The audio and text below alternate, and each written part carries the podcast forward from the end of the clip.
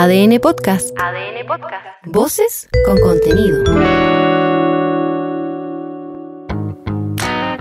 Hola, soy Leo Honores y te invito a hacer una pausa necesaria para conocer los temas que están marcando la agenda hoy. Comienza la cuenta regresiva. El próximo 17 de diciembre se va a votar la propuesta de constitución. Si te gusta leer, léelo entonces. Pues Tienes 170 páginas descontando índices, las hojas en blanco y la nómina de los participantes para darte esa labor. Uh, una eternidad. No es tanto. Si consideras que Perico Trepa por Chile tiene 182 páginas y ese es un librazo de aventuras entrañable. Si no lo leíste cuando eras niño o niña, nunca es tarde. Ese y también por supuesto algún otro para adultos funcionales. Anotamos tu dato, Leo. Luego, la segunda prueba es entender el asunto. ¿En qué se traduce cada norma? ¿Qué podría cambiar? Sí, ¿En qué cambiaría eventualmente nuestra cotidianidad o el entorno? Para eso no existe ni resumen ni tampoco la película del libraco. Vamos al detalle de la votación. Desde ya, eso de una que nos una no ocurrió. El Consejo Constitucional terminó dividido, tal como el agua y el aceite, sin una pizca de consenso o de acuerdo, nada. Esto dijo el consejero Luis Silva. El texto que se le va a ofrecer a la ciudadanía el 17 de diciembre es bueno y por eso cerramos esta jornada con satisfacción. Se impone ahora una tarea ardua que es comunicar los contenidos para que la ciudadanía sepa qué se vota el 17 de diciembre. Y lo hacemos con la convicción de que, en primer lugar, este será un texto que le permitirá a Chile superar el impasse constitucional, porque es un texto razonable. Acá la reflexión o la filosofada de Nicanor Parra con eso de que la izquierda y derecha unidas jamás serán vencidas no se cumplió. Ya te diste cuenta por qué. Sí. Pero de todas maneras en el oficialismo no cambiaron de opinión. Insisten en que la propuesta retrocede en derechos sociales y que perfectamente podría irse por lana y terminar trasquilados. Esta es la consejera de Convergencia Social, María Pardo. No podemos permitirnos decirle que sí a una constitución que es peor a la actual. Queremos una nueva constitución, nos parece que la actual es una mala constitución, desde luego, pero no podemos permitirnos simplemente por el hecho de que haya sido escrita en democracia el aprobar un texto que es sustancialmente peor, más abusivo, más excluyente que la constitución actual. ¿Qué es lo que viene ahora? En una semana más se entrega el texto al presidente y con eso comienza la campaña previo al plebiscito. Ahí, afírmate cabrito, porque te la afirmo, se va a decir que se acaba la delincuencia, que habrá más crecimiento, que seremos los campeones del mundo, todo si se aprueba. Pero si se rechaza, todo lo contrario, el oscurantismo. Pero ojo, pestaña y ceja con eso. Hay que revisar el asunto, informarse. Desde ya te cuento que en ADN Podcast tendremos el audiolibro con el texto íntegro. Así lo puedes escuchar tal como es y tener tu propia opinión. Sale en ADN.cl igual. En los Juegos Panamericanos se siguen sumando medallas. Una de las últimas fue el lanzador del disco Lucas Nervi, que le dio la sexta medalla de oro a Chile en los Panamericanos de Santiago 2023. Pero el medallero sigue avanzando, así que de seguro en las próximas horas seguimos sumando más. Nervi tuvo una excelente performance, lanzó el disco como si fuera una chancla, como si nada se pasó. Esto dijo. Es muy difícil llegar a hacer un lanzamiento perfecto técnicamente a la competencia. Entonces hay que llevar todo ese, ese pensamiento así como, como técnico, así súper detallado al disco duro y hacerlo con, lo que uno sabe como con el instinto. Entonces creo que las meditaciones, las respiraciones que he hecho este último tiempo, el apoyo psicológico que he tenido y el apoyo de todo mi equipo ha sido muy importante para volver a poder hacer esto sin presión y poder hacer esto de la mejor manera que, lo puedo hacer, así que feliz. Así de contento está el ministro de Hacienda también, pues nunca había visto tanta plata junta. Es que sí, pues, no todo lo que brilla es oro, también hay medallas de plata, y ahí el team chileno ha logrado varias. Una de ellas fue en esgrima, este es un deporte en donde tenemos varios exponentes, amateurs o sí. Pero con el tiempo se puede mejorar. Algunos decían que Pancho Malo clasificaba. Este es Pablo Núñez, el as del florete. Muy contento por mi medalla. Creo que algo que vengo como les decía buscando hace muchos años. vengo de abajo, no, no vengo, nunca fui campeón panamericano junior, yo soy americano, no fui parte de la selección, fue fruto de esfuerzo de mis entrenadores, de mi familia, de mi de la federación. Si hablamos de sorpresas, o más bien de que para ser deportistas de élite no hay un límite, ni menos la edad, un buen ejemplo es Chi Zeng, la mujer que ha sacado la cara por Chile en el tenis de mesa, y de vaya manera, con una concentración y velocidad notable, le ha volado las de cada paletazo a cada rival. Ella va camino a los 60, digamos que tiene juventud acumulada. Sobre su experiencia en la selección, esto dijo. Entonces ingresó en la selección año pasado, en diciembre, y estoy muy feliz en esa familia eh, selección de selección de mesa y todo me ha tratado muy bien. Eh, y entonces estoy prácticamente este año estamos viviendo juntos eh, con ellos casi todos los días, con los jugadores, con los entrenadores.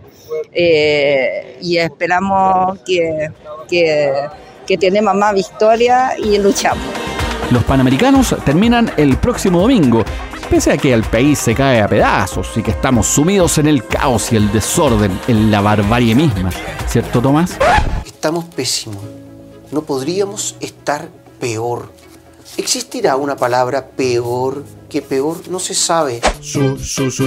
y ya que estamos en esta, comenta este capítulo en Spotify. Cuéntame si te gustó.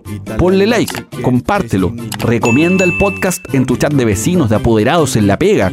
Si no te gustó, también coméntalo. Que no me gusta que me sigan mintiendo. Trolea con todo nomás. Pero tira, tira, tira, tira. Mira que este es el único camino para dar mayor visibilidad al contenido. El camino sí es. Después de que cambió el algoritmo, el verdadero Dios del mundo, el bendito y único todopoderoso algoritmo.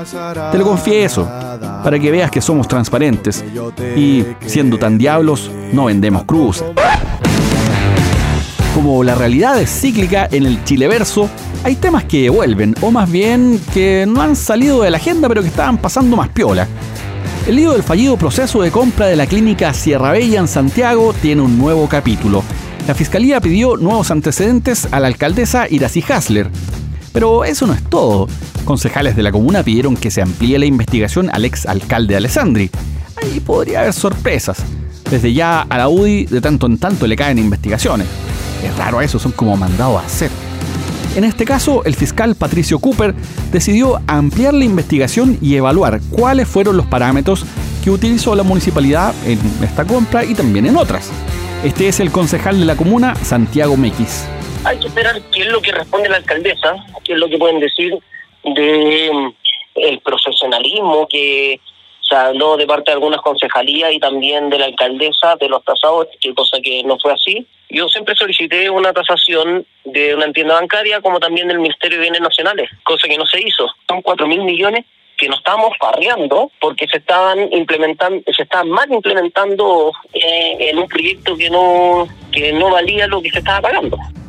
Pero como suele pasar, cuando las investigaciones comienzan a avanzar siempre aparecen más cosas, y es que el que busca siempre encuentra, o bien existe la posibilidad de. Escucha a la concejal Rosario Carvajal. Ampliar eh, la investigación hacia otras adquisiciones eh, me parece también que es bastante pertinente Sería bueno también, por ejemplo, comparar los procedimientos eh, que se aplicaron en la época de la ex alcaldía de Alejandrí. Se adquirieron varios inmuebles, ninguno tuvo eh, problema alguno. La mayoría fueron por programas del PRD, entonces tenía un estándar bastante alto. Y eso debería haber sido un poco eh, el referente para este caso. claramente no fue así. Como la copia feliz del Edén no solo es la capital del reino, el presidente está por estos días en el Biobío, una zona en donde los españoles comenzaban a recibir en su minuto las primeras muestras de macanas, boleadoras y chuchadas en Mapudungún durante la conquista. Y ahora, en un modo diferente, recibieron también al jefe de Estado, porque hubo en las últimas horas un ataque incendiario y cortes de ruta. Vaya forma de darle la bienvenida. En Tirúa, esto dijo el presidente. Acá no podemos permitir que se cometan delitos. En Contulmo, dos personas quemaron una iglesia. Eso es inaceptable. Es inaceptable. No hay causa que justifique la quema de una iglesia o un colegio, una escuela rural, como se hizo hace poco. Y la gente que hace eso tiene que ser puesta a disposición de la justicia y enfrentar el Estado de Derecho. Y en eso yo quiero ser muy claro, lo digo acá desde Tirúa, a quienes cometan ese tipo de actos van a tener que enfrentar la ley como corresponde. En la zona, como en todas diría, hay pendientes y no pocos. Fíjate que los temas se repiten. La salud, educación, transporte, seguridad. Este es el gobernador del Biobío, Rodrigo Díaz. Y le voy a plantear al presidente la urgencia de decretar alguna medida eh, de emergencia para materializar las obras que propusimos al plan de, conectividad eh, de, la región del Biobío y particularmente de la, del sur del río Biobío. Eso, eso, es una materia muy importante para nosotros que implique eh, tener atraviesos alternativos sobre el estero Los Batros. Y una última, el desempleo llegó a 8,9% durante el trimestre julio-septiembre, con un alza de 0,9 puntos porcentuales en comparación al mismo periodo del año pasado. La desocupación en las mujeres llega a 9,2% y en los hombres a 8,7%, así que esa brecha de género se mantiene. Conversamos con Ramón Rodríguez, quien es gerente general de trabajando.com, para entender más las cifras viendo este empleo formal cómo se compuso, la mayor cantidad de empleos formales creados fue de 13% en la administración pública, 9,9% en salud y solo 4,8% en comercio en una época de última componente del año donde el comercio generalmente apalancaba más del 15% del crecimiento del empleo. Por otra parte, las personas desocupadas aumentaron un 14,2%, una cifra que se compone de las personas que estaban cesantes y también por quienes buscan trabajo por primera vez.